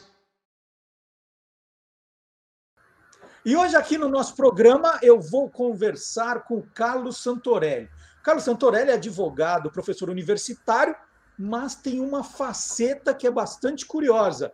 Ele é músico também, maestro, arranjador, e ele acabou de ultrapassar a marca de 150 hinos compostos para times de futebol de todo o Brasil. A nona coletânea de hinos, que acabou de ser lançada, tem hinos, por exemplo, do Queimados, time da segunda divisão do Campeonato Carioca, que completa 100 anos no ano que vem. Tem o Isabelense do Pará, time tradicional de, de Belém. O 7 de setembro de Belo Horizonte, time também tradicional, está no processo de fusão agora com a América de Minas. E tem também, olha, são 14 no total, estou contando só alguns aqui. O Porto Alegre, time que foi comprado ali pelo Assis, irmão do Ronaldinho Gaúcho, e está licenciado no momento. Então, desses times aí que que muita gente não conhece, mas que tem muito torcedor espalhado pelas cidades, pelos estados. O Santorelli foi fazendo as músicas. Isso sem contar as duas mil composições que já foram gravadas aí por nomes como Agnaldo Raiol, Valdir Soriano, Vanderlei Cardoso, Perla. Tem muito assunto para falar com o Santorelli. Santorelli, bom dia. Desses 150 times aqui que já ganharam hinos seus, qual é o seu time de coração, hein? Bom dia, Marcelo. Bom dia aos teus seguidores aí. Um prazer muito grande falar contigo e te agradeço pelo convite. Olha, Marcelo, na realidade não tenho nenhum time de coração, não. Todos os clubes estão no meu coração. Até porque é, é incrível isso. Muita gente pergunta: ah, você deve torcer por algum clube, não é possível. Eu não tenho time é, único assim de coração. Torço por vários clubes, principalmente os clubes menores, esses clubes chamados pequenos, porque o intuito desses, da, da feitura desses hinos é exatamente tentar soerguer o nome dessas agremiações. Nós sabemos muito bem que o Brasil não vive só de Corinthians, de Flamengo, de Fluminense, nem de Cruzeiro, é, Grêmio, etc vive também desses clubes pequenos, que é uma realidade muito árdua, inclusive. As pessoas pensam jogador de futebol e tal, mas a realidade do jogador de futebol não é só o jogador do clube grande, o jogador do clube pequeno, que sofre barbaridade. Por isso, tento com esses hinos, vamos dizer, tentar soerguer o nome dessas agremiações para que apareçam também no cenário brasileiro e até mundial. Agora, qual foi o é primeiro? Ah, pode falar. Eu queria saber qual foi o primeiro desses, desses times é, que você fez o hino. Quando é que foi isso? Olha, isso começou nos anos 80. Agora, é importante frisar o seguinte: é, no começo dos anos 80, 80, eu gravava, não tinha nada a ver com hino de futebol. Era canções românticas, é, cantando, etc, etc. E fui contratado lá na época dos anos 80 pela gravadora Copacabana, que era na época uma das maiores empresas fonográficas do país. E lá nós fizemos, gravamos várias, vários discos e tal. Depois comecei a, a gravar como compositor. E nada entrava ainda, nada de música de futebol, nada. Gravei com muita gente, como você citou aí, muita. Eu não gosto de citar nome, porque são tantos, a gente esquece alguns os colegas depois ligam, pô, você esqueceu o meu nome e tal. Então, são vários. O que eu posso dizer é o seguinte: frevo, samba, brega, música romântica, reggae, música clássica, sacras, gospel, tudo isso está no meu acervo. Inclusive, à disposição aí dos internautas em todas as plataformas. Nós temos uma parceria com a CD Baby, que é uma empresa americana, norte-americana, que atua distribuindo o nosso trabalho para todas as plataformas. Então, todas essas canções, você falou aí, duas mil, já vai, estamos chegando perto de 2.300 composições gravadas. Gravadas. 2.300. Agora, é interessante o seguinte: isso veio à tona, essa parte do futebol, e vem trazendo por trás essas outras façanhas também do, do Santorelli, porque nunca fiz programa de televisão, nunca fui à rádio, nunca fui a lugar nenhum. É só internet. Lá nos anos 80, quando nós viajávamos para o Nordeste, Norte e tal, é, a gravadora Copacabana era uma gravadora especificamente, claro, trabalhava no Brasil todo, mas eles focavam muito no norte, nordeste, etc. Eu viajava muito para lá, fazer apresentações na época. Depois disso, fiquei somente aqui mesmo na nossa São Paulo, fazendo composições, arranjos, né? Aí, depois que já depois dos 18, 19, 20 anos, eu comecei já a fazer arranjo. É tanto que o único disco que não foi feito, que eu gravei cantando, que não fui eu que fiz o arranjo, foi o primeiro. A partir do segundo, eu fui cobaia de mim mesmo, já, já tinha terminado o conservatório, já tinha entrado na faculdade de música e tal. E aí eu comecei a escrever. O cobaia foi eu mesmo. Fiz o primeiro para mim, daí começaram a gostar, eu comecei a fazer arranjos aí para muita gente e tal. Agora, se você me pergunta, como você me perguntou, e essa parte de futebol, como é que surgiu? Essa parte Como é que foi? surgiu. Então, da seguinte maneira, eu gravava nessa época na Rede Brasil de Disco. E, uma certa época, eu mostrando uma música lá de futebol, não sei que, que time que foi e tal, me veio uma ideia de fazer, homenagear todos os clubes de todas a, todos os estados brasileiros. E comecei a fazer hinos para os times do Rio Grande do Norte e da Paraíba já ia começar a fazer de Pernambuco. Aí o dono da gravadora topou, falou: vamos lançar isso, rapaz, isso vai dar certo. Lançamos o primeiro, em homenagem ao futebol potiguar. Está lá com, se eu não me engano, 12 clubes que na época disputavam o campeonato lá do estado. Depois eu fiz o da Paraíba. Agora, primeiro hino mesmo, eu não me recordo qual foi. Eu sei que o primeiro disco foi esse aí, por volta de 2000, não, ah, acho que antes, 99 e tal, quando lançamos esse disco do Futebol Potiguar.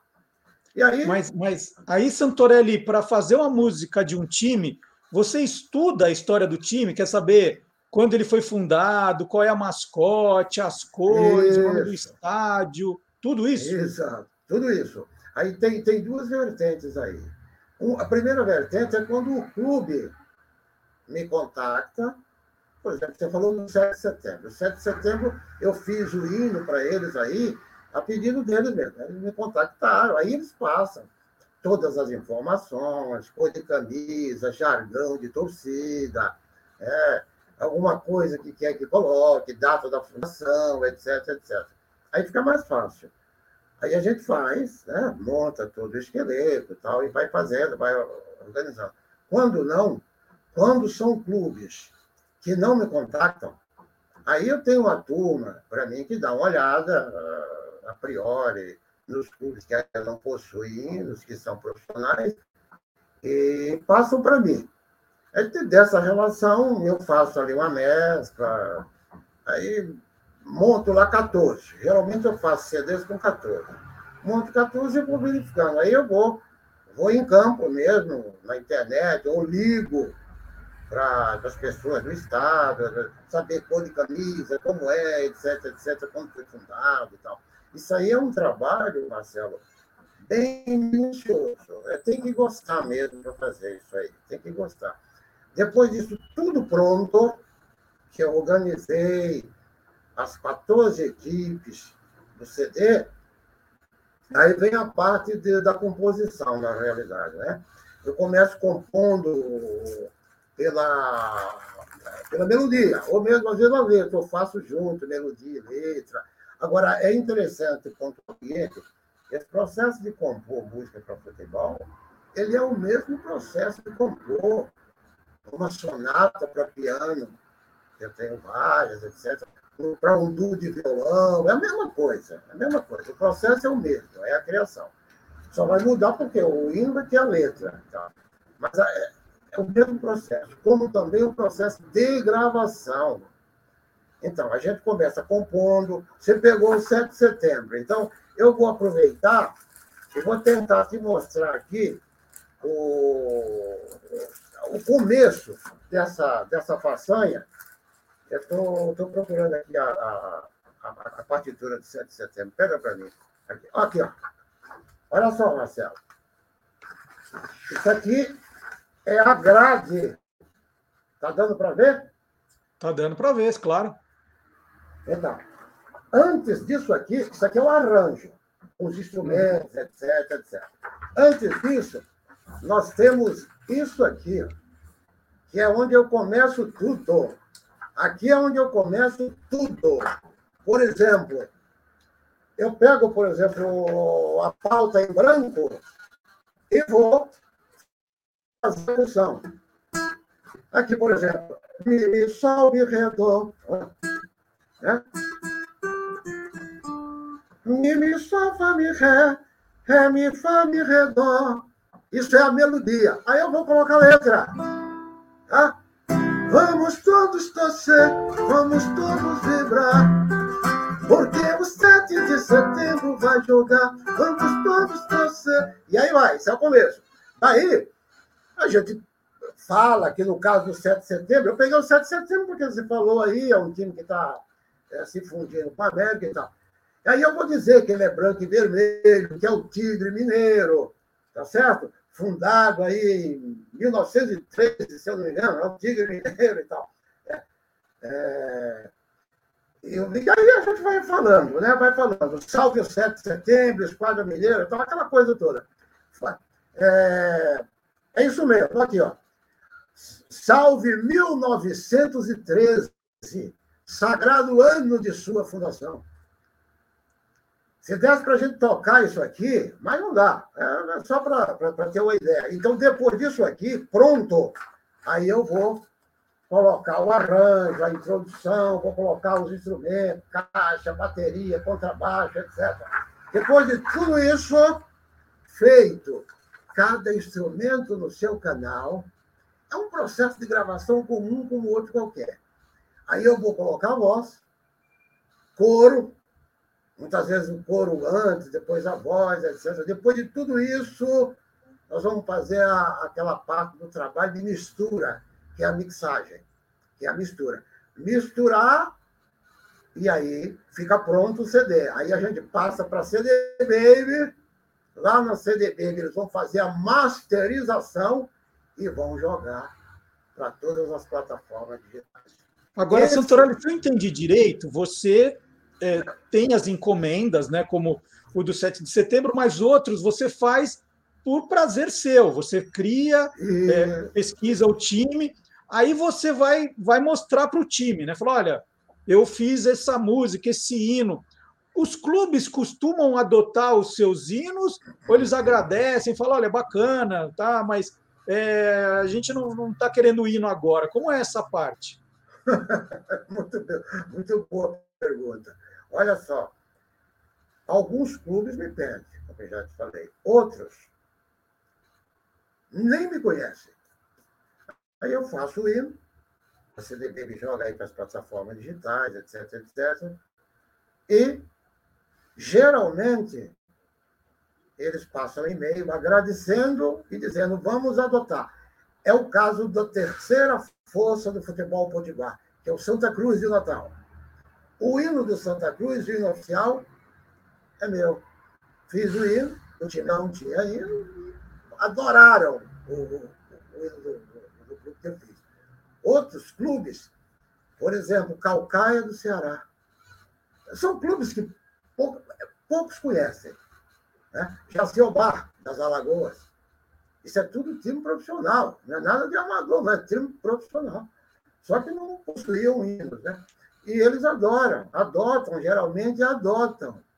Porque, primeiro, que não tem hinos. E uma coisa curiosa, Marcelo, foi você tocar nesse assunto pelo seguinte: existem clubes que já possuem seus hinos, mas quando o meu chega, geralmente a torcida começa a cantar e o rádio começa a tocar o meu hino. É o caso, por exemplo, do, do Corinthians de Caicó.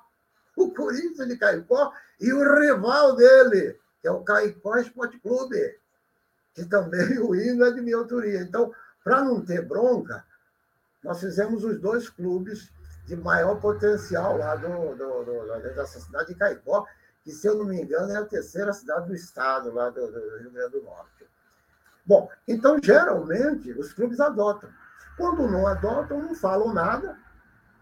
Mas também, uma outra coisa, viu, Marcelo? Quando eu faço isso, eu não faço essa preocupação de, de, de, clube adotar ou não. Eu faço com aquela ideia de coadjuvar mesmo, para tentar soerguer o nome da agremiação. Eu vejo aí clubes, eh, eu tenho lido algumas coisas que são terríveis. Teve um clube que veio há pouco tempo aqui jogar com o Palmeiras, se não me engano, do Piauí. O Palmeiras teve que dar passagem de volta, porque ele não tinha condição de voltar de avião. Você lembra disso? Isso há pouco tempo aqui. Sim. Então, por isso, eu tenho essa alegria dentro do meu coração e essa satisfação de fazer esses hinos desses clubes. Por que não? Ora, eu fiz tanta canção romântica para fulano, cicrano, fui campeão de frevo na cidade do Recife, lá em 1986, participando do festival de frevo, famoso festival de frevo da capital pernambucana. Eu fui campeão com meu frevo lá, frevo quente. É, não, não defendido por mim, só a composição minha.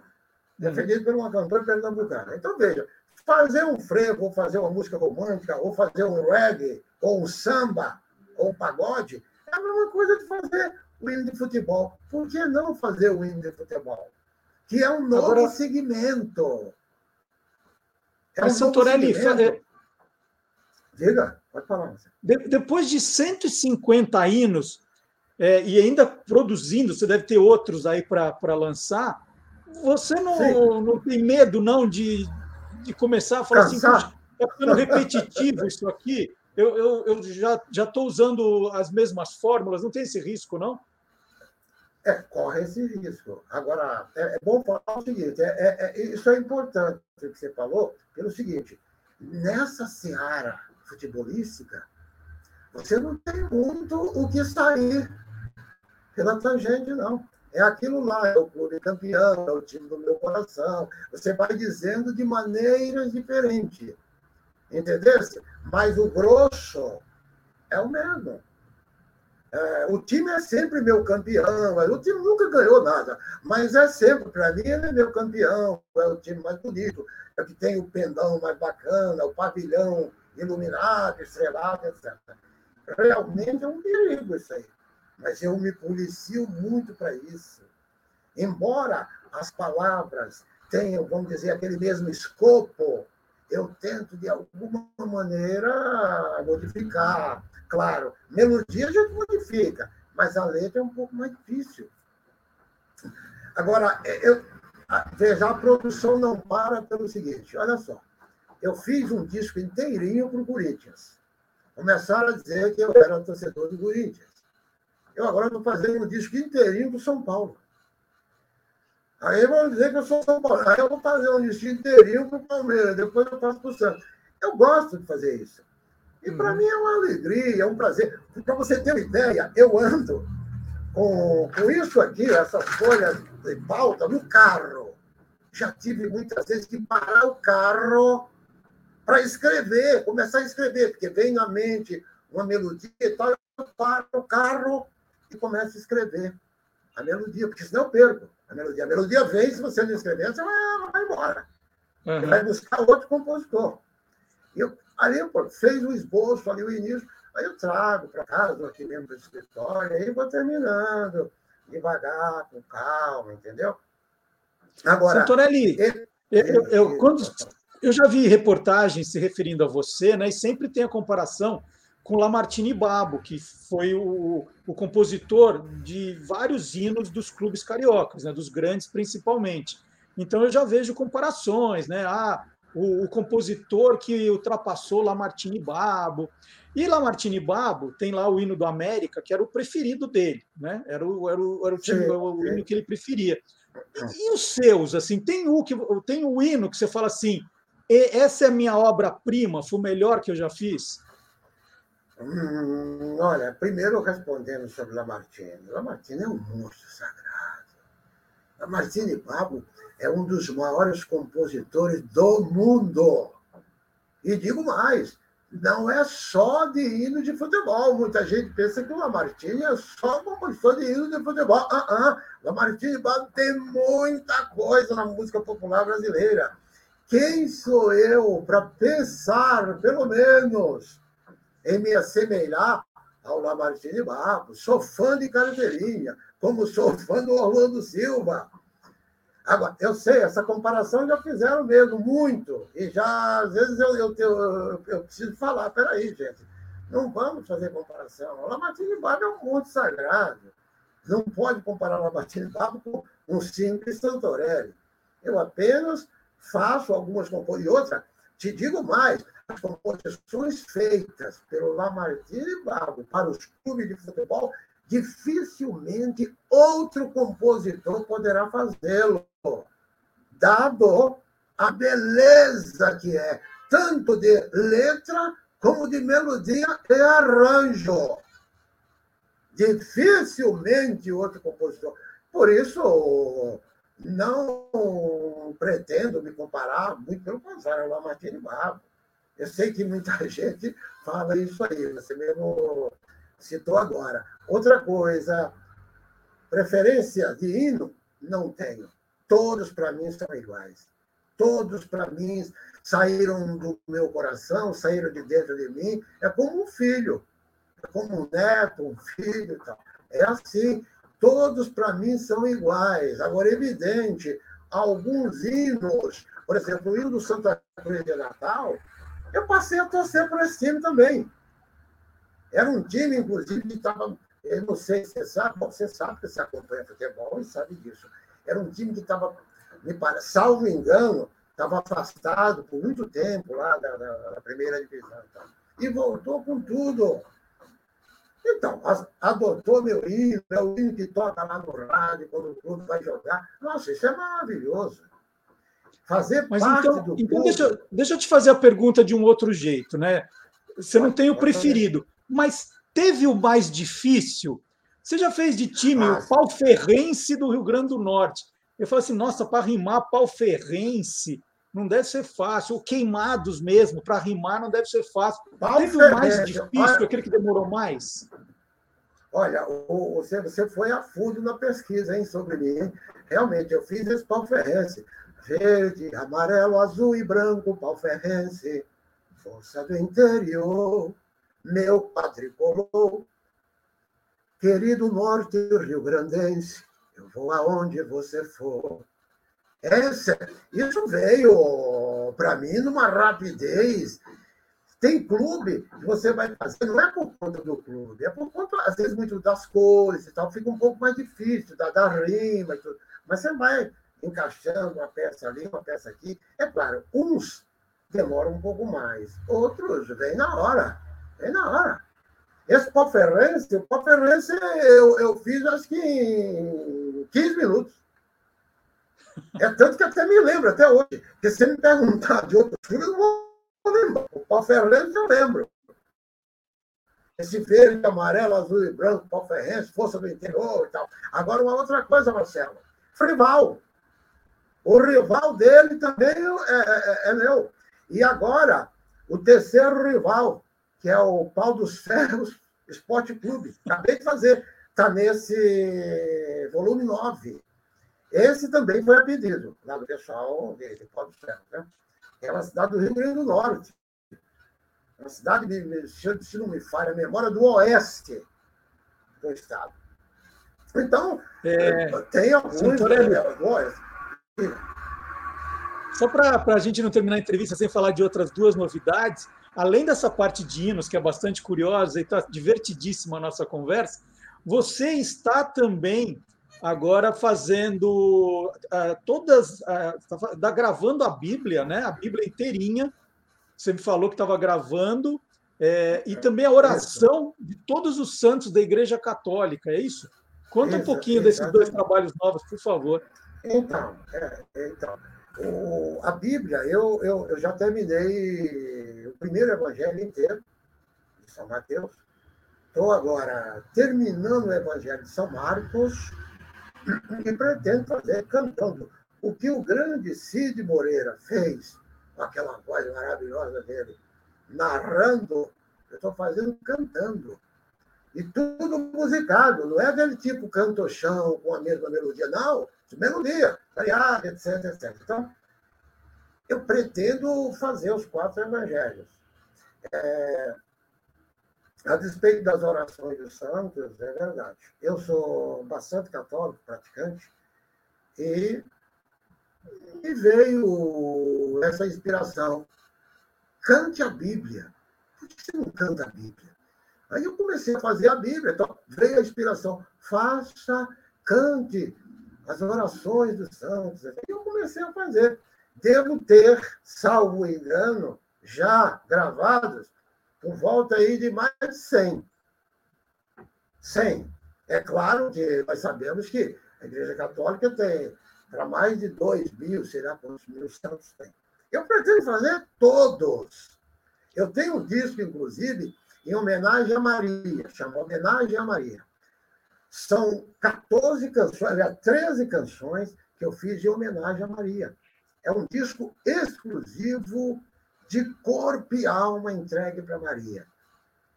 Pretendo fazer, como já estou fazendo, todas as orações de todas as Nossas Senhoras. Vou fazer isso, se Deus me conceder vigor, saúde e longevidade, eu vou fazer. Até quando der. Agora, uma outra coisa, Marcelo, além desse, de, de, dessa parte gospel, a gente pode chamar assim, né? É, música gospel, música sacra, etc. que não é a mesma coisa. Muita gente acha que música sacra é música gospel. Não. Música sacra geralmente é aquela música tocada com órgão de tubo, etc. Aquela música que você ouve e tal. Aquilo, aquilo é música sacra, né? Canto chão.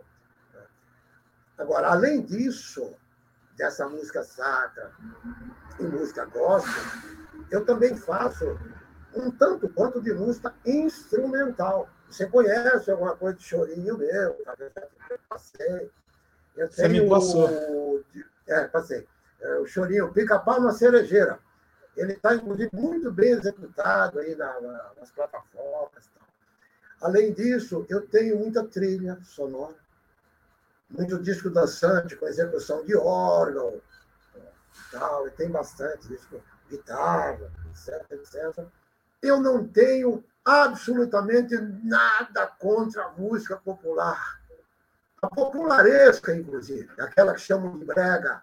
Adoro, uhum. tem muita gente boa. Olha aqui, os cantores de brega, que a maior parte que fazem sucesso no norte e no nordeste, quase todos gravaram música do Carlos Santos.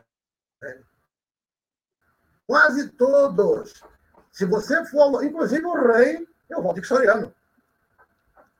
Esse lá fazia sucesso no Norte e no Nordeste. Tem cantores que você nunca ouviu falar, mas que fazem um sucesso estrondoso. Eu vou citar um nome aqui. É um cara chamado Carlos Santos. É de Belém do Pará. Esse cara é o rei da lambada lá em cima, lá no norte. Já gravou 10, 12, 15, 20 canções minhas. Aqui poucos conhecem, mas lá para o Nordeste, é por isso quando alguém pergunta, escuta, cita alguma coisa, alguma coisa tua que foi sucesso. Aonde? Sucesso aonde? Nós estamos no Brasil continental. Uhum. Brasil continental. O sucesso do Pará pode não alcançar aqui, mas foi sucesso lá. Eu uhum. tenho, claro, algumas canções que foram sucesso nacional. Claro. Gravei com a Perla, sucesso nacional. Tive canção gravada, por exemplo, com um radialista aqui de São Paulo, muito famoso, Eli Correia. a única uhum. canção que ele gravou é uma canção minha. Abre o seu coração e deixa o amor entrar. Uma nova paixão faz a gente sonhar. O amor é lindo. Então, isso aí é uma gravação dele correr que foi um sucesso maravilhoso.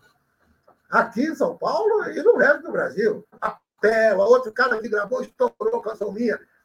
O pessoal também taxa um pouco de, de, de, de popularidade. Almir Rogério, do Fuscão Preto, gravou lá umas quatro, cinco, seis, dez canções minhas. O pessoal da Jovem Guarda, muita gente gravou.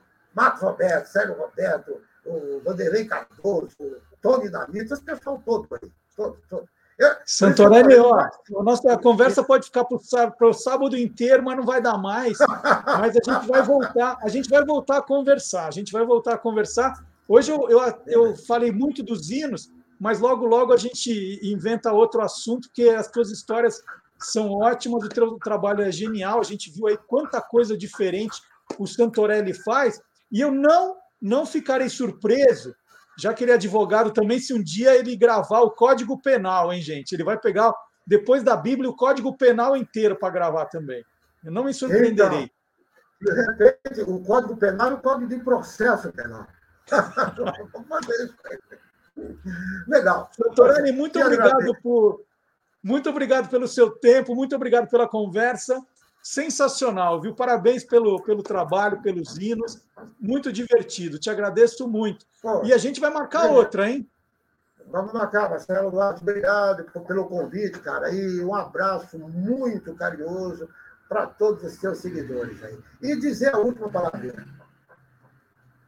Tornem-se meus seguidores. Acessem lá e tornem-se meus seguidores também lá. Está aqui embaixo, ó, Carlos Santorelli, quem quiser seguir, estou colocando aqui a legenda. É, vale a Maravilha. pena. muito Maravilha. legal. Um abraço grande abraço, Santorelli. Tudo bom. E agora, e agora nós vamos provar que não é só o Santorelli que é curioso, não. É o mundo inteiro que é curioso aqui no nosso programa. Vamos ver.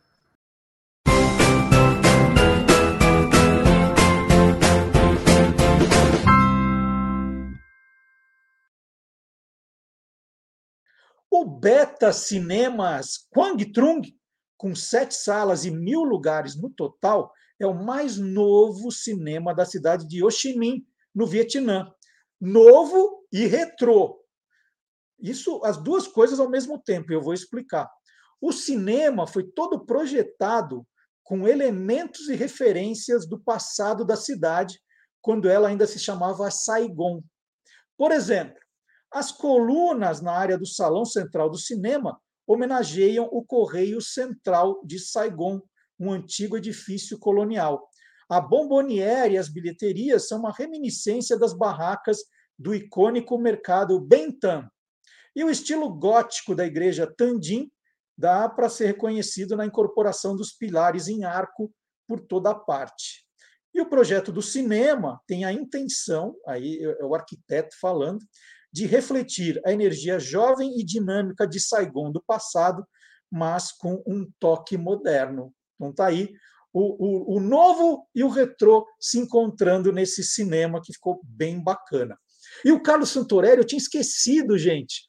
Eu ia terminar a entrevista dele, é que foi tão divertida, com um dos hinos, né?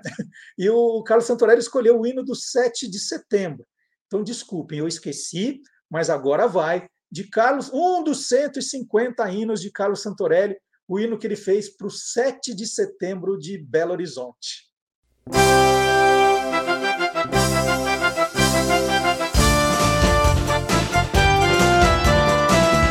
Vamos todos torcer, vamos todos vibrar, porque o 7 de setembro vai jogar. Vamos todos torcer, vamos todos vibrar porque o 7 de setembro vai jogar Branco e vermelho Meu campeão. Tigre mineiro Seu nome é glória dentro do meu coração. Salve 1913 Sagrado ano de sua fundação Salve, salve 7 de setembro Esquadra guerreira e vibrante Salve, salve o 7 de setembro O alvirrubro tigre de Belo Horizonte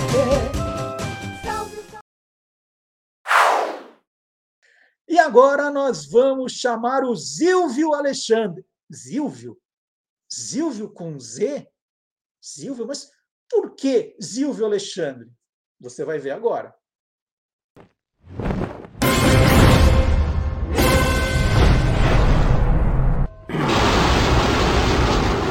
Universo Fantástico.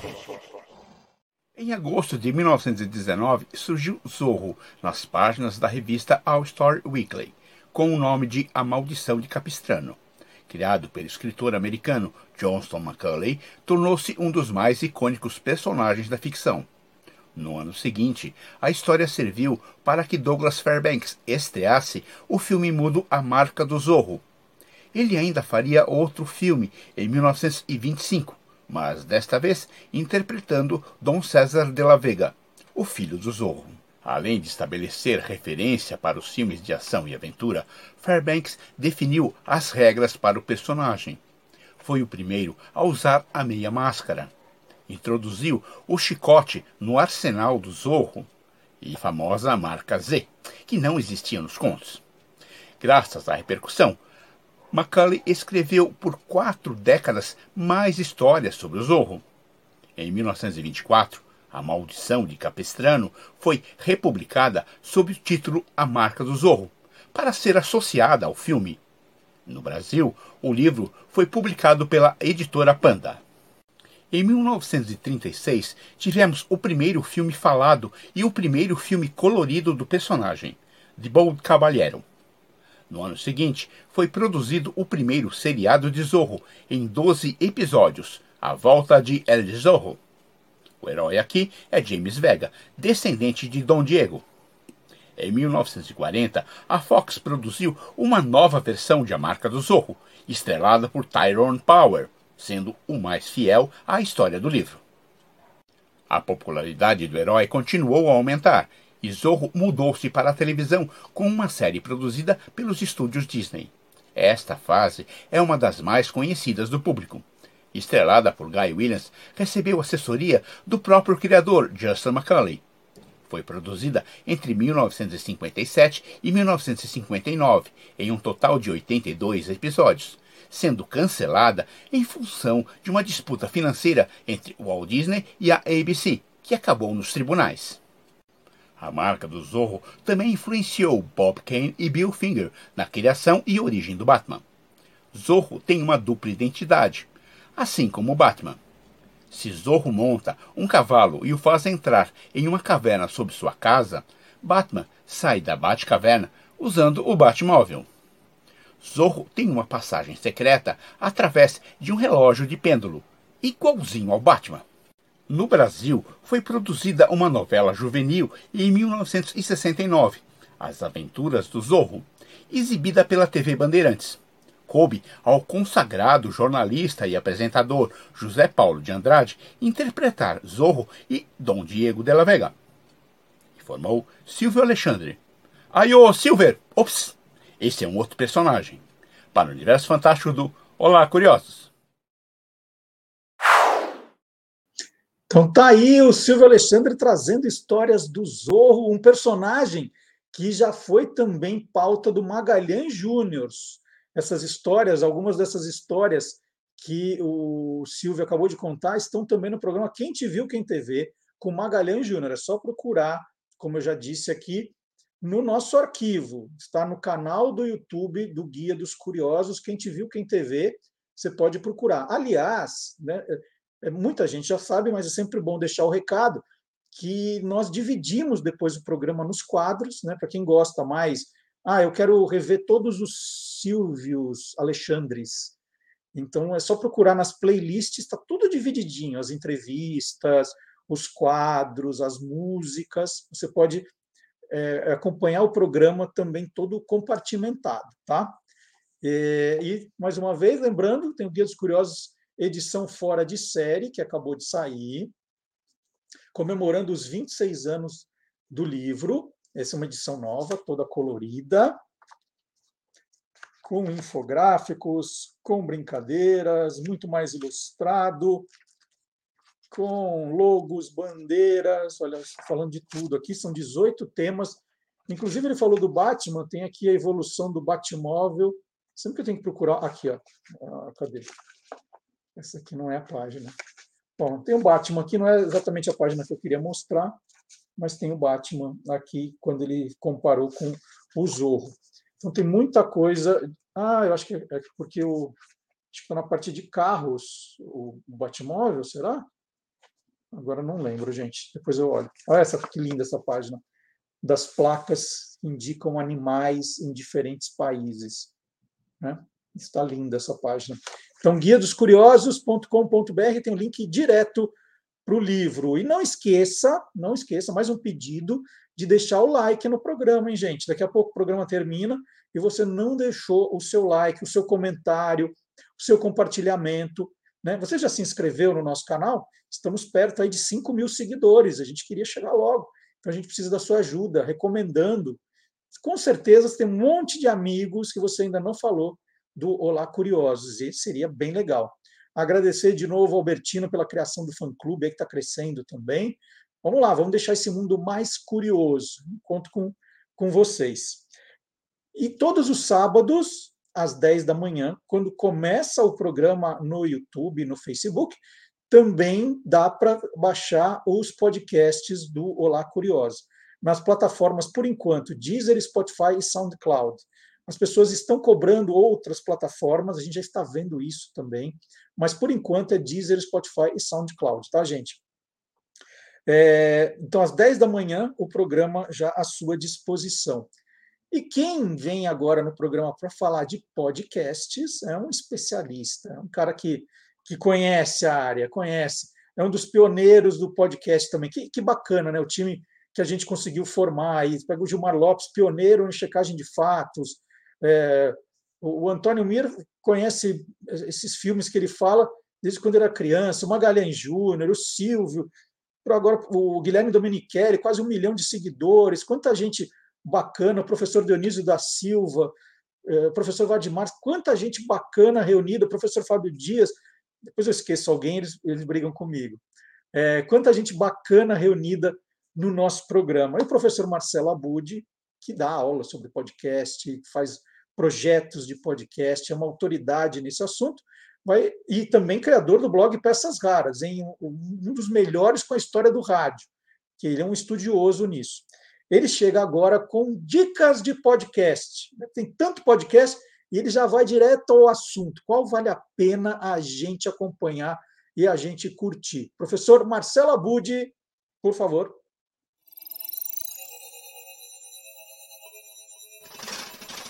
Hoje pode. Com Marcelo Abud. Olá, curioso! Olá, curiosa! Hoje eu trago boas vibrações esta edição do hashtag Hoje Pode é para você que nasceu entre 1 de janeiro e 31 de dezembro. E antes de mais nada, dedico esta edição ao pioneiro do horóscopo no rádio aqui no Brasil, Omar Cardoso, que faria 100 anos agora em 2021. Todos os dias, sob todos os pontos de vista, vou cada vez melhor era assim que Omar Cardoso abria o seu Bom Dia Mesmo na Rádio Bandeirantes nos anos 60. O professor de otimismo, como ficou conhecido, acabou fazendo escola e hoje, na nossa chamada Podosfera, existem muitos conteúdos em áudio que são parecidos com o que Omar Cardoso fazia ali nos anos 60 e 70 no rádio. Um dos seguidores mais fiéis é o João Bidu que tem uma editora chamada Alto Astral, começou fazendo programas de rádio em Bauru e hoje dedica-se ao horóscopo da semana com João Bidu. Assim como o nosso Olá Curiosos, o horóscopo da semana é feito em vídeo e depois colocado também nas plataformas de podcast. E como estamos em agosto, Vamos ouvir as previsões para o signo de Leão de João Bidu no horóscopo desta semana. A boa notícia, Leão, é que Mercúrio vai entrar na sua casa da fortuna. É, o que reforça a sua habilidade de negociar. Pode até realizar um sonho de consumo e comprar aquela brusinha, aquela joia, aquela bijuteria, né? Se souber administrar bem a grana, perfeito? Com o mozão, apesar de um rugidinho por qualquer besteira, vocês logo vão entrar em sintonia sem chances de sacudir, hein? Se tá na pista, vai bater a falta de algo mais sério, com direito a tirar uma música do baú, né? Você precisa de alguém que te dê segurança.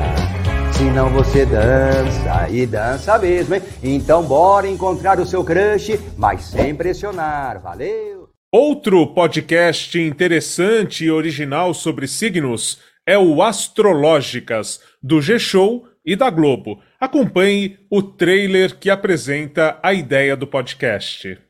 Quando o papo é astrologia, das duas uma. Ou torcem o nariz quando ouvem falar sobre o ascendente. Ou então já saem logo fazendo seu mapa astral. Para esses dois tipos, nós temos o que falar. Astrológicas, um podcast que vai muito além do horóscopo. E desvenda o universo dos astros de uma maneira moderna e acessível. Eu sou Titi Vidal. Eu sou Isabel Miller. E, e nós, nós, somos astrológicas. astrológicas. Ouça no G-Show, no Globoplay ou nas outras plataformas de áudio digital. O Astrológicas da Globo é produzido pela Milk Podcasts. E tem uma coisa interessante: além dos astros do céu, o Astrológicas também trabalha com estrelas aqui terrenas. As, os astros e estrelas, na verdade, da Globo. Então, algumas edições têm participações especiais com artistas globais. Mais um destaque do Astrológicas, que é um conteúdo bem interessante para quem gosta de ficar é, por dentro aí dos signos.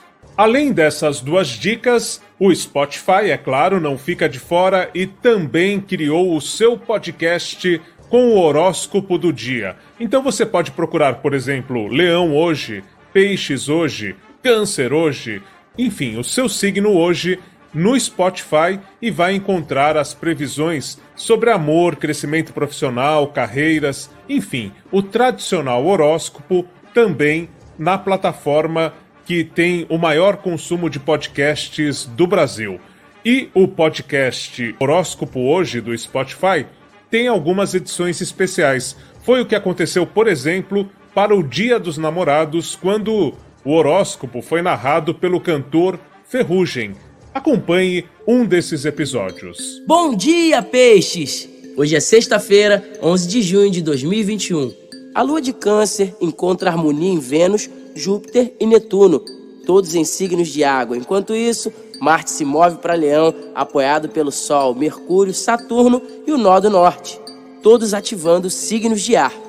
O dia de hoje é enérgico e impulsionador, um verdadeiro equilíbrio entre emoção e impulso. Este é Peixes Hoje, um original Spotify. E eu sou Ferrugem, contando para você as previsões de hoje. Um programa que fala com todo mundo, já que cada um espera o seu signo para saber como será aquele dia ou aquela semana, tem grande chance de ser um sucesso. E é o que acontece hoje na Podosfera com esses programas que nós destacamos. O horóscopo da semana com João Bidu, o Astrológicas do G-Show e Horóscopo Hoje do Spotify. Eles estão entre os mais ouvidos da Podosfera. E eu volto semana que vem com mais alto astral no incrível universo dos podcasts. Até lá! E eu não olhei ainda o que os astros me reservam para hoje, não deu tempo, pois preciso ver o que tem para escorpião hoje. E eu achei a página que eu queria mostrar do Guia dos Curiosos, edição fora de série, essa aqui, ó, da evolução do Batmóvel. Tá aqui, era a página que eu queria mostrar para vocês aquela hora quando estava falando do Batman. Então está aqui, edição fora de série. Cinco perguntas que martelam a nossa cabeça sobre super-heróis, logo na sequência.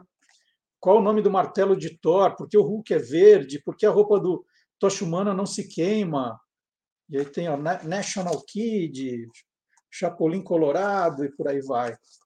Vou mostrar o livro inteiro aqui, vocês não vão ficar insuportável. Reta final do programa é hora do nosso intervalo comercial retrô. Professor Fábio Dias, autor do livro Jingle é alma do negócio, ele traz agora um comercial, um jingle que fez história.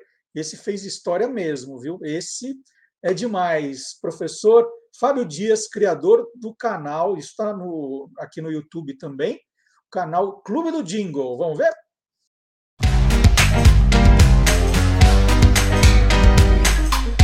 Clube do Jingle.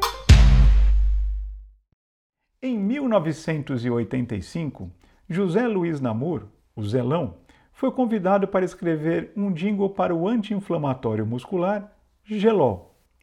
Ele ficou imaginando quais eram as situações que as pessoas utilizavam o produto e, a partir daí, procurou descrever na letra do jingle cada uma dessas situações, quedas, tropeções, batidas. Né? E desenvolveu um jingle todo calcado no encadeamento de situações que justamente descreviam esses tipos de contusão. O jingle ficou tão interessante, tão legal, que o comercial de TV foi totalmente criado em cima do jingle, funcionando quase como um videoclipe do que a letra estava é, contando. Uma outra curiosidade sobre esse jingle é que ele permaneceu no ar durante 18 anos e todas as vezes que Zelão procurava a Geló para apresentar um novo jingle, sempre era muito elogiado, mas o jingle inicial continuava no ar. Talvez por isso tantas gerações se lembrem da frase que abre o jingle e que quase se tornou um slogan de Geló. Vamos assistir? Tropeçou, caiu, machucou. Tem que ser gelol. Trombou, dividiu, foi no futebol. Ui, ai, ai. Tem que ser gelol. Não há dor que não se cure, torcicolo que perdure. Tem que ser gelol. Caiu, bateu, escorregou. Ai! Tem que ser, tem que ser. Olha o break.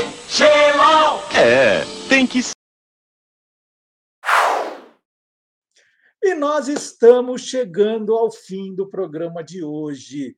E nós vamos terminar com música. É, música. Hotel Califórnia é uma música, um sucesso da banda americana Eagles, do álbum de mesmo nome, lançado em 22 de fevereiro de 1977. Foi composta por Don Felder, Don Henley e Glenn Frey, apresentando o baterista Don Henley nos vocais e também um duo de guitarra no final da canção com Don Felder e Joe Walsh. Nós vamos ouvir então agora no encerramento do nosso programa, agradecendo mais uma vez a presença de todos aqui, todos e todas, agradecendo de novo e pedindo para você não esquecer de deixar o seu like, é importante, né? O algoritmo agradece, deixando o seu like, deixando né, o joinha. É, de, se não se inscreveu ainda, é a chance e compartilhando, comentando, tudo isso é, é muito bom para o programa. E não é só no chat, eu vejo que no chat vocês. Mas aí, olha, é, é, é, é assunto que não acaba mais. Mas deixa aqui também nos comentários do vídeo, né? Qual foi a matéria que você mais gostou, né? O, o momento do programa que vale destacar, porque você curte o Olá Curioso, deixa que isso é importante também, né? Antes de ir embora, então antes de, de, de todo mundo sair do chat aí, é, deixa um comentário que faz bem. O algoritmo agradece. O joinha é importante, viu, gente? O joinha também é muito bom. Então, muito obrigado. Até sábado que vem com mais um Olá Curiosos. Vamos com música. Hotel Califórnia com a nossa banda Beck e os Tiozão. Tchau, até semana que vem. Playback.